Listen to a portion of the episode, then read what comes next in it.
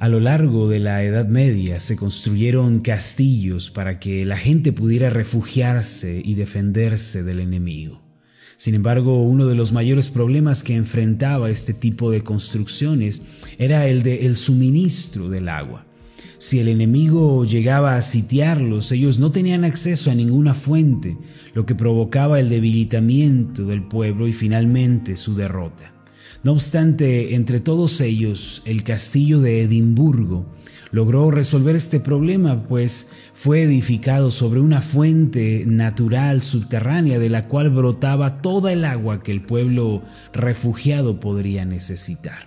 Algo similar sucede con los que son de Cristo la vida de aquellos que han nacido de nuevo como resultado de la obra regeneradora del Espíritu Santo, mismos que han sido justificados por la fe en Jesucristo, se parece mucho a la fortaleza de Edimburgo. Tales personas tienen brotando en su interior ríos de agua viva al estar en Cristo. El Señor Jesús dijo que el agua espiritual que Él ofrecería vendría a ser una corriente de vida que fluiría para vida eterna.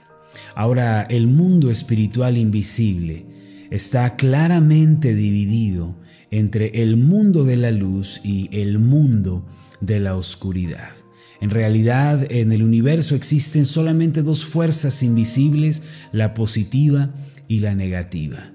Las personas, a su vez, eh, también están divididas en dos grupos, aquellos que pertenecen a la luz y los que pertenecen a las tinieblas. Por ejemplo, en la Biblia, el apóstol Juan señaló esta diferencia cuando dijo en Primera de Juan capítulo 1 versos 6 y 7, si decimos que tenemos comunión con él, es decir, con Cristo, y andamos en tinieblas, mentimos y no practicamos la verdad.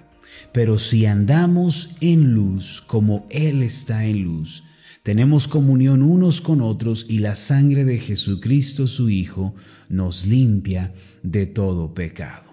Aquí el apóstol escribió que hay personas que caminan en tinieblas mientras otras viven en la luz. Asimismo, el apóstol Pablo declaró en Colosenses capítulo 1, versículos 12 y 13 lo siguiente, con gozo damos gracias al Padre que nos hizo aptos para participar de la herencia de los santos en luz, el cual nos ha librado de la potestad o de la autoridad de las tinieblas y trasladado al reino de su amado Hijo. El Padre Celestial, por medio de Cristo, nos hizo parte de su pueblo de luz, librándonos del poder de las tinieblas. Mientras los que están en la luz disfrutan del agua viva que Cristo ofrece, ya que están apegados a la fuente eterna, aquellos que están en tinieblas caminan sedientos y confundidos en esta vida. Si miramos con detenimiento, Rápidamente podremos diferenciar a las personas que pertenecen a la oscuridad de las personas que pertenecen a la luz.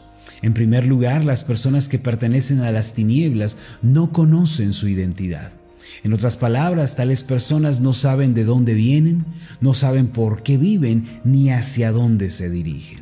Actualmente son muchas las personas que piensan que provienen de la evolución al ser quizá el resultado de un accidente cósmico, tienen teorías de la creación, de cómo el hombre vino a estar en esta tierra. Tras esta clase de pensamientos viene también la idea de que la vida no tiene propósito ni existe una manera correcta de vivirla ya que no vengo de la nada, ya que vengo de la nada, entonces mi destino es también la nada. Finalmente, las personas que no tienen identidad, al no saber de dónde vienen ni por qué viven, entonces no saben tampoco a dónde se están dirigiendo. Temen a la muerte, pues están llenos de incertidumbre al respecto. En segundo lugar, aquellos que pertenecen a la oscuridad, no solo carecen de identidad, sino que también carecen de esperanza y no pueden mirar hacia el porvenir con confianza. Dicho de otra forma, se sienten desamparados y no tienen en quién apoyarse. El escritor inspirado habló claramente de este tipo de personas cuando dijo en Judas capítulo 1 versículo 13 que son como fieras ondas del mar, que espuman su propia vergüenza. estrellas errantes, para las cuales está reservada eternamente la oscuridad de las tinieblas ya que la esperanza es la fuente de la vida. Aquel que no tiene esperanza se secará como la rama que cae del árbol y vivirá intranquilo. Esto es, en tercer lugar, lo que distingue a las personas que están en oscuridad, la ansiedad y la intranquilidad. Tales personas no tienen paz en sus corazones y no pueden encontrar un lugar de reposo para sus almas cansadas. El Señor Jesús declaró que quienes viven sin Dios se encuentran afanados por la vida. En Mateo capítulo 6, versículos 31 y 32, el Señor Jesús dijo lo siguiente a sus discípulos, No os afanéis pues diciendo, ¿qué comeremos o qué beberemos o qué vestiremos? Porque los gentiles buscan todas estas cosas pero vuestro Padre Celestial sabe que tenéis necesidad de todas estas cosas. Aquí la expresión los gentiles buscan todas estas cosas implica ansiedad y preocupación. Los gentiles en el contexto bíblico son aquellos que no pertenecen al pueblo bien amado de Dios. Dicho de otra forma, los que están viviendo en tinieblas viven también en medio de la ansiedad, del temor, de la preocupación, pues no tienen en quién confiar ni en quién apoyarse. En síntesis, las personas que están en oscuridad carecen, número uno, de identidad, número dos, no tienen esperanza y tercero, viven intranquilas. No obstante, ¿cómo pueden las personas que están en oscuridad pasar al mundo de la luz? De hecho, una pregunta más importante aún es, ¿dónde está la luz que puede iluminar la oscuridad? Debemos comprender que cuando hablamos de la luz no nos estamos refiriendo a una fuerza impersonal o a una energía irracional. En realidad la luz es una persona y es Jesucristo. Juan capítulo 1 versículo 9 habla claramente acerca de la luz verdadera. El pasaje dice así, aquella luz verdadera que alumbra a todo hombre venía a este mundo. Además, en Juan capítulo 8, versículo 12, está escrito lo siguiente, otra vez Jesús les habló diciendo, yo soy la luz del mundo. El que me sigue no andará en tinieblas, sino que tendrá la luz de la vida. Jesucristo es la luz de este mundo y aquel que le sigue no vivirá en oscuridad, sino que le resplandecerá la luz de la vida. Lo cierto es que la humanidad ha estado en oscuridad desde que Adán y Eva rechazaron la luz de Dios en el huerto del Edén. Desde entonces toda la raza humana ha vivido en la oscuridad del pecado, marcados por la falta de identidad, por la desesperanza y por la intranquilidad. Sin embargo, Jesús, quien vino hace dos mil años y murió en la cruz para quitar el pecado, la maldición y la desesperanza, quitó la oscuridad y nos dio una brillante luz celestial. En consecuencia, cuando venimos al Señor Jesús, el origen de la vida, quien es el vencedor de la muerte, entramos en el mundo de la luz. Entonces, ¿cómo podemos saber si nosotros estamos el día de hoy en el mundo de la luz? En realidad esto es algo muy sencillo. Primero, las personas que viven en la luz están seguras de su identidad. Ellos saben de dónde vienen, pues comprenden que Dios es su creador y su formador. El Salmo 100, versículo 3 declara lo siguiente, reconoced que Jehová es Dios. Él nos hizo y no nosotros a nosotros mismos.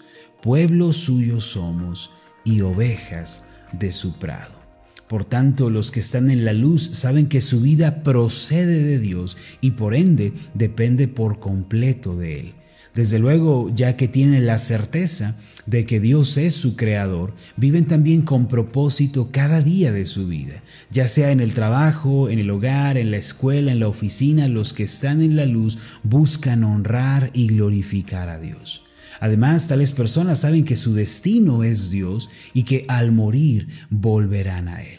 En segundo lugar, los que están en la luz tienen esperanza y con ojos de fe miran hacia el futuro, además de que tienen un claro propósito en la vida. Al igual que el salmista, tales personas pueden decir, como en el Salmo 27, versículo 1, Jehová es mi luz y mi salvación. ¿De quién temeré? Jehová es la fortaleza de mi vida. ¿De quién he de atemorizarme? Finalmente, los que están en la luz de Jesucristo tienen confianza y paz en sus corazones, en lugar de intranquilidad y temor a un futuro incierto. Ellos disfrutan de una paz profunda que trasciende el entendimiento, pues aún en medio de aflicciones y pruebas descansan en Dios y encuentran refugio en Él. Hebreos capítulo 13, versículo 5 declara, no te desampararé ni te dejaré. Por esta razón, si estamos en la luz, seremos bendecidos y llenos de confianza y de paz. Eh, en el Salmo 56, versículo 13, el rey David declaró en la nueva versión internacional, pues me rescataste de la muerte. No dejaste que mis pies resbalaran, así que ahora puedo caminar en tu presencia, oh Dios, en tu luz que da vida.